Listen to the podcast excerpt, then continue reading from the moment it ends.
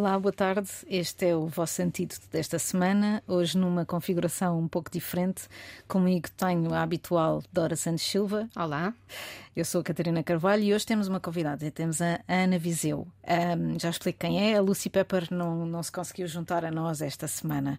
Infelizmente, porque aliás é o último programa, portanto vamos ter que nos despedir até ao final do verão sem ela. Então, vamos falar com a Ana Viseu de, de dados, privacidade, uh, informações pessoais, uh, espionagem nas nossas espionagem vidas, no cotidiano. Espionagem no cotidiano. Porque a Ana é, é investigadora do ICENOVA, é docente na Universidade Nova de Lisboa e, entre outras áreas, tem-se focado na, na, governação, desenvolvimento e utilização das tecnologias emergentes. Está a trabalhar numa uma coisa mais nova e que se chama computadores vestíveis, é wearables, em inglês. E também neste assunto da privacidade digital, que toda a gente fala sobre isto. Ainda ontem estava numa festa de aniversário e estávamos a falar sobre o que é que exatamente as redes conhecem de nós. Porque é que, por exemplo, quando nós estamos mesmo vigiados ou achamos que estamos, Ana? Ou quão vigiados Exato. estamos nós? Ou quão vigiados estamos nós? Acho que estamos muito vigiados. Um, na verdade, nós, como sociedade, parecemos ter optado por um, um, modelo em que temos serviços grátis, serviços como o Google, serviços como o Facebook, como a Amazon, como... e em troco damos dados. E esses dados são dados acerca de absolutamente tudo aquilo que fazemos. Ou seja, onde é que estamos, com quem é que estamos, o que é que vemos, onde é que paramos, uh, o que é que procuramos, tudo isso depois é usado para criar modelos que depois usam o nosso comportamento traçado para tentar prever de uma forma probabilística, ou seja, não há aqui certezas, o nosso comportamento futuro. E nesse sentido, quer dizer, o tipo mesmo de triangulamento que é possível fazer relativamente, sei lá, nós estamos aqui as três, ambas temos o nosso telemóvel. Se tu, Catarina, fizeres uma busca, é possível que a mim também me comecem a dar publicidade personalizada, porque sabendo que nós estamos as três aqui, se se calhar estamos a falar de qualquer coisa, tu fizeste uma busca e a mim começa-me a aparecer publicidade. Nós estamos muito vigiados. Por exemplo, é possível que é, também seja ouvido o que nós dizemos, mesmo quando não estamos ao telefone? Ou é um mito? Ou é um mito urbano, exato.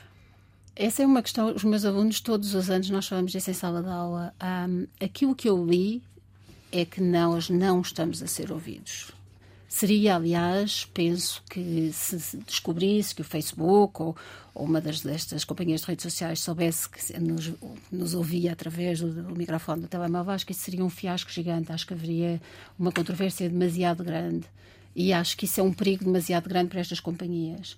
O que sei que acontece é exatamente o que eu estava a dizer, que é nós estamos aqui as três, a procura qualquer coisa e eu não procurei no meu telefone, eu só falei com a Dora, mas a Dora procurou no dela. Logo, sabendo que os nossos telemóveis estão juntos, é provável que me comece a surgir também a mim publicidade acerca disso.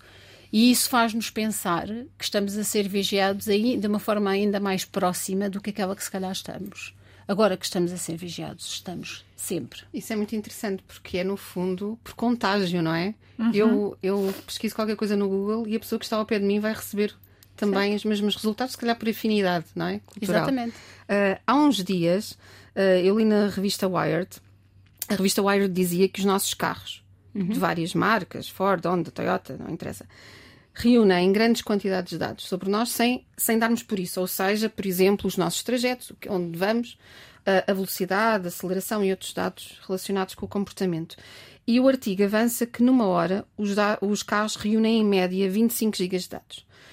Em que outras áreas do, do cotidiano, até para os nossos ouvintes perceberem, é que devemos estar atentos a esta recolha de dados. Eu também, também sei, por exemplo, uh, quando se compra aqueles relógios para dar aos nossos filhos, pensamos que estamos nós a vigiá-los, não é? Com o GPS, e afinal estão todas as companhias a vigiá-los também. Em todas. Acho que hoje em dia não há, há, deve haver muito poucas áreas da nossa da nossa existência que caiam fora uh, desta recolha de dados, não é? E, e, nós próprios procuramos isso. Nós procuramos isso quando oferecemos relógios de GPS aos nossos filhos ou quando os usamos. Eu, por exemplo, tenho aqui um Garmin que vê a minha pulsação cardíaca. Quer dizer, todos esses dados estão a ser recolhidos e eu até posso controlar uma parte mas há outra parte que eu nem sequer sei o que é que lhes está a acontecer. Os carros, uh, nem sequer tinha pensado nisso, sou sincera, uh, mas parece-me que é óbvio e sabemos, porque há exemplos disso, por exemplo, de seguradoras nos Estados Unidos que usam esses, esses dados que saem dos carros para, por exemplo, perceber que eu aluguei um carro e depois andei a 140 o tempo inteiro o que é ilegal. E nós sabemos, nos Estados Unidos isto já aconteceu, no Canadá também, um, que estas companhias usam os dados para tentar depois controlar e punir, castigar uh, o, o, comportamento dos utilizadores. Pois eu ia perguntar isso, que era, ok, nós... Sim, há uma parte disso que nós usamos para nós próprios também, não é? Um, e para que é que as empresas usam isso? Todos sabemos que a Google vende esses dados não é? a, a, quem anuncia, é esse o grande modelo de negócio que eles têm, e o resto das empresas. O resto das empresas, é assim, nós, nós queremos estes dados, nós começamos a querer saber mais acerca uhum. de nós há imenso tempo. Uhum. Isto não é novo, não é? Nós tínhamos diários, nós vamos ao médico, nós temos, hoje em dia há muito este discurso, então, na, na, nas camadas mais jovens, do eu sou assim, eu tenho nada a pensar, eu tenho que melhorar, nós temos esta certo. ideia. A tecnologia dá, parece dar-nos dados acerca de nós que são objetivos. E objetivos aqui vai entre aspas, não é? Ou seja, a tecnologia permite-me saber. Eu estava a ver o meu telefone no outro dia que me dá o, o meu V2O Max, uma coisa qualquer que tem a ver com a minha idade cardíaca, etc. Okay? Ou quantas horas é que eu durmo. E se durmo bem ou se durmo mal. E nós gostamos de saber isso e nós procuramos na tecnologia verdades objetivas, até porque nós vivemos num mundo de ciência e de tecnologia. O que é que a Google faz com isso? O que é que as companhias fazem, fazem com isso? Fazem modelos incrivelmente sofisticados de probabilísticos de manipulação de comportamento. Vendem. No fundo, o que está a acontecer aqui é uma questão capitalista, não é? é eu vou pegar nestes dados, eu vou criar modelos sobre a Ana Viseu e vou tentar vender-lhe o máximo número de coisas possíveis. Então, tipo, não comprar nada é um ato de resistência. Não, revolucionário. Não, porque, aliás, isso é uma. Mas se calhar eu fico com problemas psicológicos por não comprar o que eles Certamente. me querem vender. não, o que, o, que, o que acontece é que a, a, resistência é incorporada no sistema, não é? O facto de eu resistir em certas ocasiões e não noutras. Uhum é uma ação e as ações são, são sempre constantemente vigiadas por estes sistemas. E por isso ah, é uma coisa um bocado de Foucault, não é? Não é. há resistência. Mas aqui é preciso também termos em conta e termos, estarmos cientes, não é? Que estes sistemas capturam ações, não pensamentos. Ou okay. seja, não é sobre o que é que eu penso, é sobre o que é que eu faço. E o que eu faço está constantemente a ser registado. Ainda. Ainda. Ainda não é sobre o pensamento. Ainda não é sobre o pensamento, é um facto. É sobre, só sobre a ação. Vou dar-te um exemplo interessante. Sinto que quando estou a, a trabalhar com o chat GPT, e, já, e, e, podemos começar para falar um bocadinho da forma como a inteligência artificial leva tudo isso ao extremo, quando eu, sinto, quando eu estou a trabalhar no chat GPT, uhum. eu sinto que ele está a responder-me cada vez mais como eu quero que ele me responda. Ah, não, essa parte sim, porque justamente o chat GPT, qualquer estes sistemas vão aprendendo acerca do, do que me interessa, da forma como eu ah, me, posiciono sobre, relativamente ao mundo, etc., e vai aprendendo e, por conseguinte, começa-me a dar respostas que são mais personalizadas. Tudo isto, quer dizer, nós há muito tempo que, eh, como sociedade, em particular como sociedade ocidental, acreditamos que a ciência e a tecnologia são o nosso futuro. São estes os nossos imaginários. Um futuro, o futuro para nós é um futuro de tecnologia, de conveniência, de poupar dois minutos na caixa registradora, de saber objetivamente se dormi bem, se dormi mal, se estou hidratada ou desidratada. Dizer, isto são, são coisas que, que vêm a acontecer há imenso tempo. Nós, como sociedade, acho que uh, decidimos que este é o modelo que queremos para nós. E isso passa pela personalização, certamente. Mas este modelo também deve incluir, naturalmente, a privacidade digital, ou seja, privacidade digital, falando aqui na necessidade de proteger os dados pessoais, não é? De, de empresas e de quem não deveria ter acesso, não é? Ou seja, devemos preocupar-nos com a privacidade quando? Qual é o limite? O que estás a dizer é que alguns dados destes podem ser públicos. Claro. Nós devemos. Eh, o problema da privacidade é que é um bocado como era as alterações climáticas até há, há, há, pouco tempo, não é? É importante, é muito importante, mas eu não vou deixar de usar plástico por causa disso. A privacidade é um bocado assim. Se nós perguntarmos às pessoas se elas se preocupam com a privacidade, vai haver um número exorbitante de pessoas que dizem que sim. Se no momento seguinte lhes oferecermos uma bolacha em troco de me darem informação pessoal para um cartão de crédito, as pessoas dão.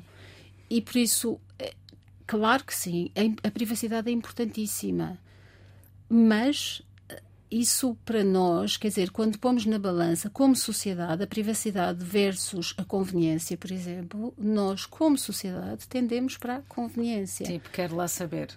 Tipo, quero lá saber, exceto na segurança. A segurança, uhum. a segurança sim, que é um tema porque... O que é que isso quer dizer? Para nós, hoje em dia. Estamos dispostos, por exemplo, a não levar líquidos para o avião e não fazemos uma, uma, um fim-capé de que eu quero levar esta garrafa porque eu não sou terrorista e etc. Não fazemos isso. Não. Mas o que, o que, eu queria dizer é mais que nós, a preocupação com a segurança dos nossos dados, por exemplo, no, ah. na conta bancária, okay. etc., que isso é algo que nos importa e quando estas coisas acontecem são, são temas que nós discutimos e que levamos a sério.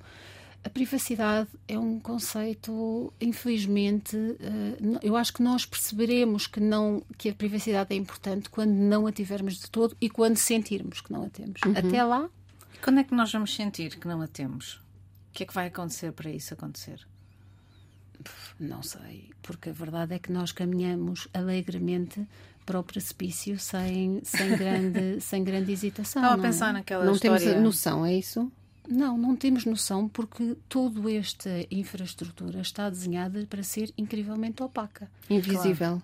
Invisível, opaca e sem o que assim, os americanos e os ingleses chamam accountability, não é? Ou seja, Notem, quando, nós, quando a internet foi construída, ela era, ela era, o mundo da internet era um mundo de uh, privacidade a 100%. Nós não sabíamos quem é que estava online, o que é que estavam a fazer ou onde é que o estavam a fazer.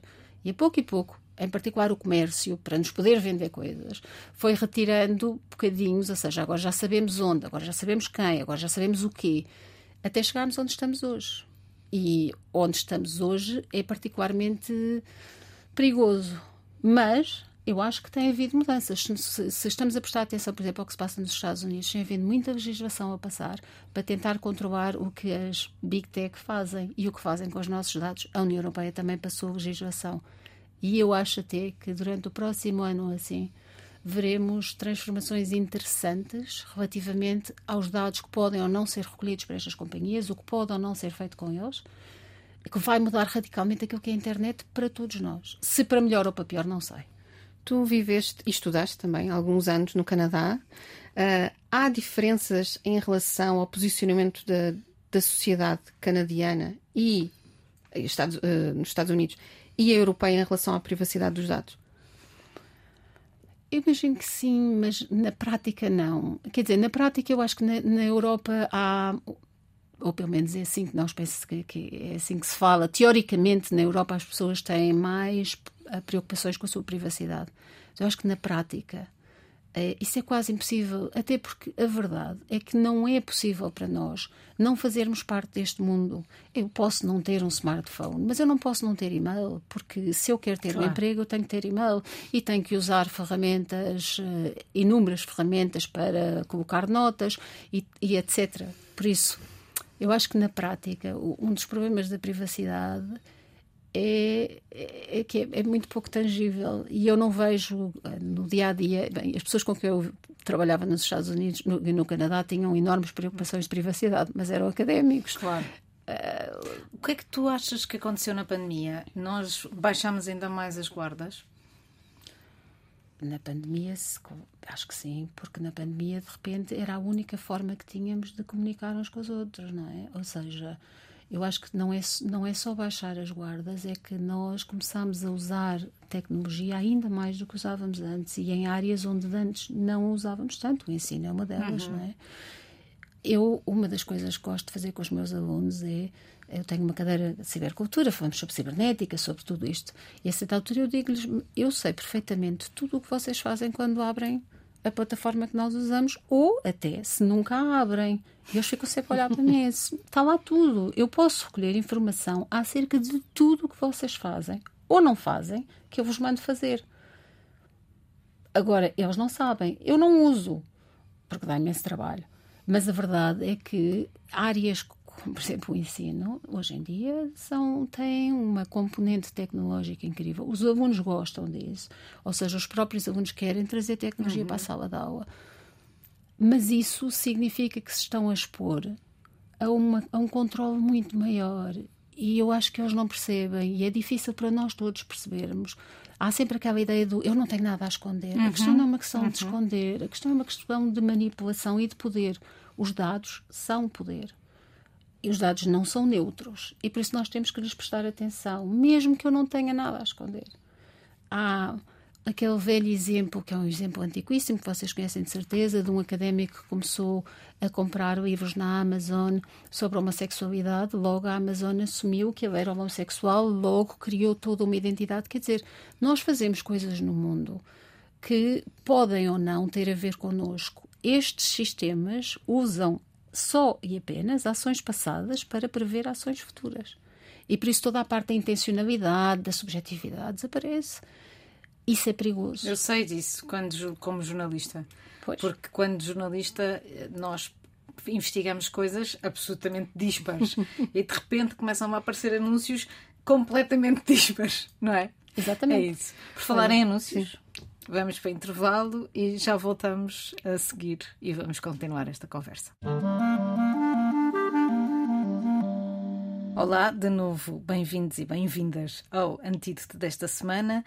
Comigo, Catarina Carvalho, tenho a Dora Santos Silva e hoje a Ana Viseu, que, como já dissemos, é investigadora do IC Nova e da Universidade Nova de Lisboa, ou na Universidade Nova de Lisboa, e estamos a falar de desenvolvimentos tecnológicos, de como a tecnologia nos permeia e de privacidade digital. Aliás, vamos falar também, agora sim, de computadores que se vestem e que usamos, a internet das coisas, etc.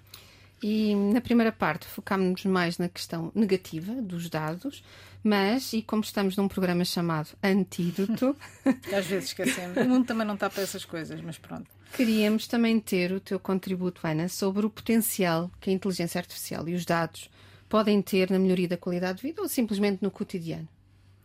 Bem, os dados, os dados esta ideia de Big Data. Um, é incrivelmente importante porque nos permite conhecer o, mundo de formas que nós sem eles, às quais não teríamos acesso. Ou seja, uma das coisas que mudou é a nossa capacidade de estudar o mundo ah, usando conjuntos de dados gigantes e tendo assim uma perspectiva com muito mais nuances, muito mais detalhada do mundo.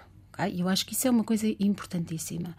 Eu, pessoalmente, uma das coisas que gosto dos dados é que os dados, um dado é um dado é um dado. Não interessa se é meu ou se é sobre o meu relógio ou o meu telefone. Há um, um nivelamento que eu gosto, porque uhum. nos retira a nós humanos deste pedestal em que nós próprios nos colocamos há muitos, muitos anos e que eu acho que tem, tem sido, tem complicado a nossa vida e a vida do nosso mundo, do nosso ambiente, da nossa ecologia, etc. Agora, Uh, eu não sei, quer dizer, eu, eu, não, eu não tenho uma visão particularmente positiva. Ou seja, eu acho que isto é verdade. É verdade que nós, com estes dados, conseguimos estudar o, o mundo de formas que, não, que, se calhar, às quais não tínhamos acesso antes. Mas o problema é que os dados não são neutros. Nunca. Tens uma visão prudente. Tenho uma visão prudente que é a seguinte: nós vivemos num mundo profundamente desigual, com problemas estruturais graves, como o racismo, o sexismo, etc. E os dados uh, replicam esses problemas. E se nós porque vamos... aprendem com o passado, como tu disseste. Porque aprendem com o passado, porque aprendem com o presente. Uhum. E, por conseguinte, os dados, estes conjuntos de dados, estes conjuntos do que se chamam os Big Data, etc., são, replicam. São profundamente preconceituosos. São profundamente Aliás, preconceituosos. por isso é que se disse que o, a inteligência artificial a que temos, a que temos acesso agora reproduz esse tipo, por exemplo, uma uhum. coisa simples, uma ferramenta de, de, imagens, não é? Quando tu lhe pedes uma, um criminoso de uma cidade urbana, vai-te apresentar alguém com uma cor escura. Exatamente. Porquê? Porque os dados indicam que há de facto uma, uma prevalência, não é? Não se sabe porquê e, e isso cai em cima de toda a gente com cor escura, não é? A questão, eu, isso é um exemplo ótimo, porque é assim. Nós podemos pensar nesta questão dos dados e destas prevalências e desigualdades de duas maneiras. Primeiro, há coisas que estão excluídas, às quais nós não prestamos atenção okay? coisas que são marginais, que não nos afetam a todos e a todos aqui em Portugal seríamos a todos nós, classe média, brancos, etc. E por conseguinte, esse é um dos problemas, que há questões que são invisíveis, para as quais nós não temos dados. Isso é incrivelmente problemático. Mas o reverso da medalha é que há coisas para as quais nós temos um excesso de dados. Se eu decidir se controlar, vigiar mais, monitorizar mais o crime num bairro marginal pobre, sim, eu vou inevitavelmente chegar à conclusão que os criminosos são pobres e, normalmente, ou muitas vezes, serão de cor. Mas isso é porque eu tenho uma hipervigilância. E aqui, nós, nestes conjuntos de dados, temos os dois problemas. Temos questões que estão excluídas, sobre as quais nós não sabemos nada. E muitas vezes são as mesmas questões que são destas minorias e temos populações e questões que são hipervigiadas Sim, e que depois vêm reiterar o que nós já acreditávamos. Sim, essa questão da vigilância do dos dados uhum. relacionado com questões de racismo, isso também tem que ver com um trabalho que o Paulo Melo está a desenvolver, um investigador do Brasil que está cá uhum. e que tem trabalhado muito contigo estas questões, certo? Certo, nós com o Paulo estamos a tentar perceber a vigilância do espaço público em Portugal. Uma das coisas que tem acontecido é que uh, a, a, polícia, etc., tem se virado para estes métodos de videovigilância como formas de uh, perceber melhor o que é que se passa no espaço público, ou seja, é uma ferramenta privilegiada. E isso é incrivelmente problemático porque os bairros onde se vão aplicar estas ferramentas são ou bairros turísticos, uhum. ou seja, há uma ênfase, como é o bairro Baixa, alto. Ou o bairro alto, sim. Uh, o bairro alto, aliás, está todo vigiado. Ah, e depois temos alguns exemplos, por exemplo, a Amadora, que é um bairro pobre onde nós estamos a tentar perceber como é que a Amadora de repente tem um, um controle de uma malha tão apertada de videovigilância. Mas quer dizer, aqui temos justamente essa parte de zonas que são declaradas de criminalidade, que no fundo são zonas pobres e que sim, que se nós procurarmos, vamos procurar, vamos encontrar muita coisa a acontecer lá. Da mesma forma que se procurássemos noutros sítios. E por isso os dados a Catarina estava a dizer, eh, disseste em voz baixa, mas os dados são poder, não é? Poder, claro. Ou seja, ter dados, decidir, aliás, o que é que é um dado e o que é que nós vamos investigar, é uma forma de poder incrível. Definir o que é que é um problema e o que é que, o que, é, que é uma possível solução são duas formas de poder muito grandes. Os dados não só não são neutros, como são formas de poder. E daí, aliás, a necessidade de nós todos nos educarmos um bocadinho acerca do processo de recolha, Por acaso é giro, porque em Portugal, e os jornalistas são uh, vítimas disso, há muita falta de dados. Nós muitas vezes não conseguimos sequer fazer um trabalho. Olha, a começar pelos dados raciais que não existem. Tu não sabes um, se a pobreza é prevalente em determinadas origens étnicas, não sabes lá está, se o crime também o é, tens uma ideia por causa da origem tal, mas é muito tenue e, portanto, há muitas coisas que não se conseguem fazer por falta de dados. Ou seja, se calhar estamos um bocadinho mais protegidos aqui, ou não? Estamos um bocadinho mais protegidos se não precisarmos de serviços que não vêm porque os dados não estão lá. Ou seja, sim, nós provavelmente as três sim. Mas a verdade, e eu, eu, há um livro que eu adoro que se chama Data Feminism, em que uhum. eles dão exemplos da Beyoncé, que ia morrendo quando estava grávida, e da prevalência da enorme mortalidade entre as mulheres negras durante a maternidade e o parto, e como não há dados acerca disso, não é? E não haver dados pode ser incrivelmente prejudicial e o excesso de dados pode também ser incrivelmente prejudicial. Claro. Esse livro, aliás, fala também de uma coisa interessante que é os cintos dos carros, uhum. que estão todos feitos para e eu sei porque sou baixa, os Para cintos homens. estão todos feitos à altura dos homens. As cadeiras estão todas feitas à altura dos homens. Os sofás mais recentes que se compram em Portugal são todos sofás onde eu não chego com os pés ao chão. porque são faz feitos para uma média que é masculina. Certo, eu falo sempre disso com os meus alunos. Há um artigo chama, há um artigo espetacular sobre o design de cockpits uh, nos militares americanos, em que os cockpits são desenhados para homens e depois é dito às mulheres que elas não podem ser pilotos porque não chegam às coisas. E quer dizer, e isto é uma bola de neve e, e a verdade é que não há uma, quer dizer, uh, não, estas coisas não são coisas simples, são coisas incrivelmente complexas e por isso nós não podemos chegar aqui e dizer ah, o problema é que temos que criar mais dados. Não. Nós temos que criar dados onde eles devem ser criados. Temos que ter cuidado com os dados que estamos a gerar. Temos que ter muito cuidado com a forma como eles são tratados e depois usados. E temos de nos certificar que uh, isto, isto, é feito de uma forma uh, justa, não é? E que, e que, as coisas estão a ser Sim. bem usadas. Há bocado não, não continuamos a conversa da inteligência artificial, mas nós, no fundo, estamos a falar de. Uh, a inteligência artificial tornou-se mais importante porque os dados que temos, como disseste, já são tantos que eles têm que ser analisados por ferramentas que permitam isso. Não podem ser as nossas cabecinhas que não dão, não é? Pronto. De que forma é que esta mineração de dados mais eficiente e este advento da inteligência artificial generativa, não é? Como é que se diz em português? Gera, gerativa? Generativa. Mas é estúpido, não, não temos essa, essa palavra não existe em português. Mas pronto, generative AI, portanto, esta inteligência artificial que gera uh, conteúdo.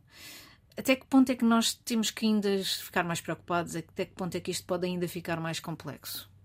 Bem, eu diria que nós devemos ficar bastante preocupados porque há as questões de responsabilidade, as questões de accountability, as questões até de perceber. Hoje em dia, os sistemas que nós usamos, são, alguns deles são tão complexos que nós às vezes obtemos respostas, mas nem percebemos como ou o que é que a resposta uhum. significa. Vamos ver, se nós entendermos os dados e estes processos como fazendo parte de infraestruturas de poder, devemos ficar preocupados por perceber como é que funcionam, quem é que manda nelas, etc. Há outra questão que me preocupa relacionada, uhum. que é a forma como o poder político usa depois dados para tomar decisões, como se os dados aparecessem por obra e graça do Espírito Santo, o que não é verdade, não é? Nós pegamos em dados, temos que os tratar, depois de os tratarmos é que obtemos respostas. Essas respostas têm sempre uma fortérrima componente humana, etc. Muitas vezes são enviesados os dados e por isso é preciso termos muito cuidado. Não, a ideia não é ficarmos todos em pânico e deixarmos de usar tecnologia, não. A ideia é nós começarmos a, a ser mais responsáveis e percebermos melhor o que é que está a acontecer por trás destes telemóveis, ou seja, todas estas infraestruturas, e percebemos melhor o que é que está a ser feito e por quem, e porquê, e para quê. Mas para isso tu precisas de alguém, de alguém não, de pessoas com competências para analisar os dados. E geral, uh, não são só engenheiros informáticos como muitos decisores pensam. Não.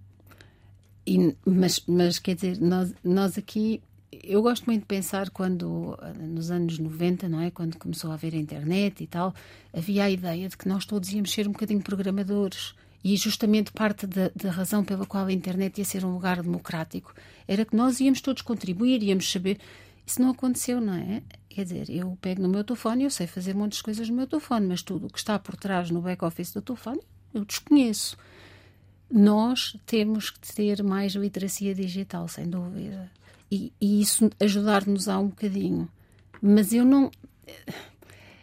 Estes, estes, estes, sistemas são desenhados para serem tão viciantes que eu honestamente não, não nos vejo a sair deste buraco em que nos metemos, ou não de uma forma fácil.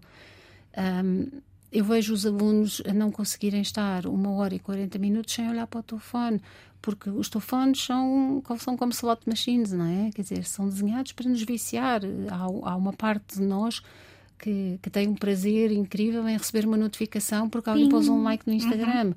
E por isso eu não sei muito bem, quer dizer, eu, eu não sou muito eu não sou muito otimista relativamente aos sítios para onde estamos a caminhar. Ainda assim, tu perguntaste-me há pouco sobre partes positivas. Há iniciativas bem giras de grupos de pessoas que têm algum conhecimento técnico e que se juntam para criar contra, contra movimentos que, gerem, que geram outro tipo de dados, que trazem ao de cima outro tipo de realidades. Eu acho que isso é algo em que nós todos devíamos investir um bocadinho. Falaste na literacia digital e é muito interessante porque nós temos sempre a noção a percepção de que os jovens têm muitas competências digitais, mas isso não é totalmente verdade. Eles podem saber fazer vídeos rapidamente, mas a verdade é que não conseguem interpretar a informação, não conseguem distinguir a informação falsa por da exemplo, verdadeira, não exemplo, sabem. Como? Por exemplo, sim, não sabem distinguir. Não sim. percebem, por exemplo, o que é que quer dizer aceitar todos os cookies, uhum. não é? Porque nas minhas aulas já tive pessoas, já tive alunos a perguntar o que é isto, aceitar todos os cookies. Não têm noção, não é? Portanto, uhum. parece haver aqui uma contradição. Bem, certamente. Aliás, os, os jovens, eu, eu, eu, gosto imenso de, de falar com, com alunos sobre uh, a história da internet e, e os miúdos hoje não têm nenhum tipo de noção sobre como é que tudo isto começou e porquê e como é que tem vindo a mudar. Eu ainda me lembro de ter conversas com o meu filho sobre esses vídeos que tu estás a ver no YouTube não são verdade.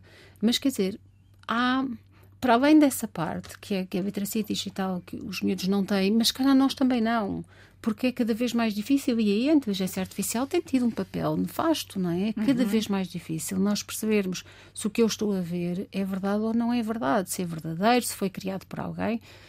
Nós, nós caminhamos para um mundo muito complicado, não é? Ou seja, em que temos tecnologia em absolutamente todo o lado, um, em que coexistimos com ela sem sequer perceber como é que funciona e em que há recolha constante de dados. Daquela, sim, lembras daquela, um, daquele mito dos cyborgs? No fundo é o que nós somos, embora não os tenhamos a implantados. Dona, a Haraway. Sim.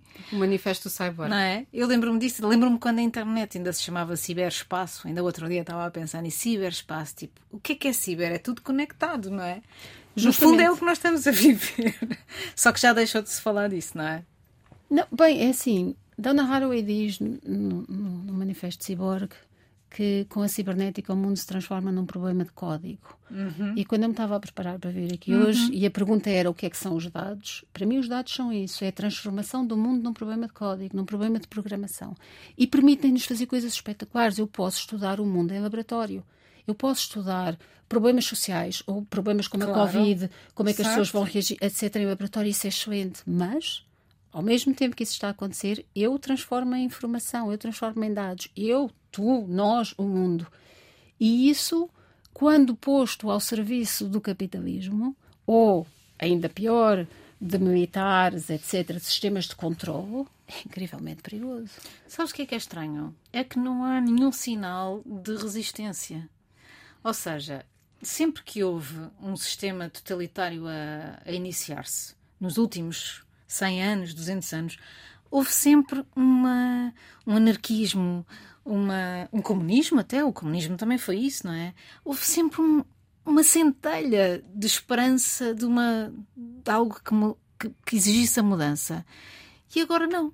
Está Sim, agora a gente os. CEOs do chat GPT Exato, é? foram São eles, eles próprios que pedem, por favor, controlem. Exato. Portanto, há aqui algo estranho, que é essa falta de reação. Eu acho que nós estamos todos eh, nas redes sociais enquanto essas coisas vão acontecendo, não é? É. A sensação que eu tenho é um bocado essa. Sim. Uh, e depois há, nós somos bombardeados com tanta informação todos os dias e, quer dizer, estamos em casa, estamos a responder e-mails. Sim. Tam, quer dizer... Sabes que uma, uma vez eu entrevistei o Luís Pacheco a propósito do dinheiro e os escritores coisa estranha, não é? Ele nunca teve dinheiro na vida e de repente, de repente teve uma reforma e foi a primeira vez que ele teve dinheiro e depois os seus livros começaram a bombar porque ele era obviamente uma pessoa muito interessante e divertida. E, e lá está, um revolucionário. E ele dizia assim: Olha, sabe, eu antigamente ia a um supermercado, eu não tinha dinheiro, não podia comprar nada. Pronto, e não podia comprar nada, não podia comprar nada. Eu agora vou a um supermercado e digo: Não vou comprar estas meias não vou comprar este. E isto para mim é uma forma de resistência, porque agora eu tenho dinheiro e não compro. E é mais ou menos a mesma coisa, ou seja, de repente, não fazer o que se quer que a gente faça é uma forma de resistência passiva. Olha, Catarina, assim, eu estava aqui a pensar, vou aproveitar a boleia, porque nós temos falado de computadores festíveis, uhum. faltam poucos minutos para terminar Desculpa, o programa. Tens razão, tens razão. Uh, tu estás a desenvolver vários projetos, um na área das lojas autónomas e já desenvolveste outros na área dos computadores festíveis. Tu tens que explicar o que é isso. É, na verdade é assim, o nome, o nome é mais uh, flashy do que, do que, o conceito, porque um, um, computador festível, quando eu estudei, que foi quando eu estava a fazer o doutoramento, ou seja, no princípio dos anos 2000, era um tablet. um tablet que pesava um quilo e meio. Só que podia andar, uhum. podia andar ao ombro. Hoje em dia o, nosso, o meu telemóvel é, Sim, é 50 vestível. vezes mais Exato. potente e do que, do que esses, por isso, uh, quer dizer, no entanto, nós continuamos a sonhar e há sempre empresas e startups com, por exemplo, t-shirts uhum. que meçam o meu ritmo cardíaco, o suor, uh, o estado galvânico, etc, etc. Ou seja, nós, há uma das coisas muito interessantes acerca de nós é que nós queremos ter, saber mais acerca de nós e quanto mais científico ou tecnológico for esse conhecimento, mais válido nos parece, mais em legítimo. Em roupas. Em roupas, em tudo em roupas, em há pessoas que estão a desenhar, sei lá, brincos, relógios, anéis. Há uma, há uma colega, ah, a Natasha Dauschel, que veio falar que tem um anel que lhe diz, por exemplo, como é que ela dormiu e qual é o seu nível de stress, e por conseguinte ela diz que usa isso para saber se vai conseguir escrever durante o dia ou se está demasiado cansada. Porque a verdade é que, mesmo sépticos, e eu tive, houve uma altura que tinha uma caixinha, era uma cena. Era uma caixinha que se punha na testa para medir o sono e eu sou séptica, mas de manhã adorava ver se tinha dormido, se tinha dormido bem ou mal. E, e pensava para mim própria, fui eu a dormir, mas ainda assim adorava ver que tinha dormido bem numa coisa que eu não sei como é que funciona. E em 10 segundos, em que consiste o projeto de Lojas Autónomas? As lojas autónomas é tentarmos perceber que futuros é que são a ser construídos em termos de consumo, ou seja, justamente os valores da conveniência, da rapidez, do entretenimento, da falta de contacto físico, perceber o que é que isso significa para nós todos como consumidores. E vamos despedir-nos até o final do verão, eu e a Dora. E Ana, vamos terminar com uma sugestão tua, a música do costume. Qual é que trazes? Eu escolhi uma música dos James chamada Getting Away With It All Messed Up, que acho okay. que é boa para o momento em que vivemos. Bom verão. Bom verão.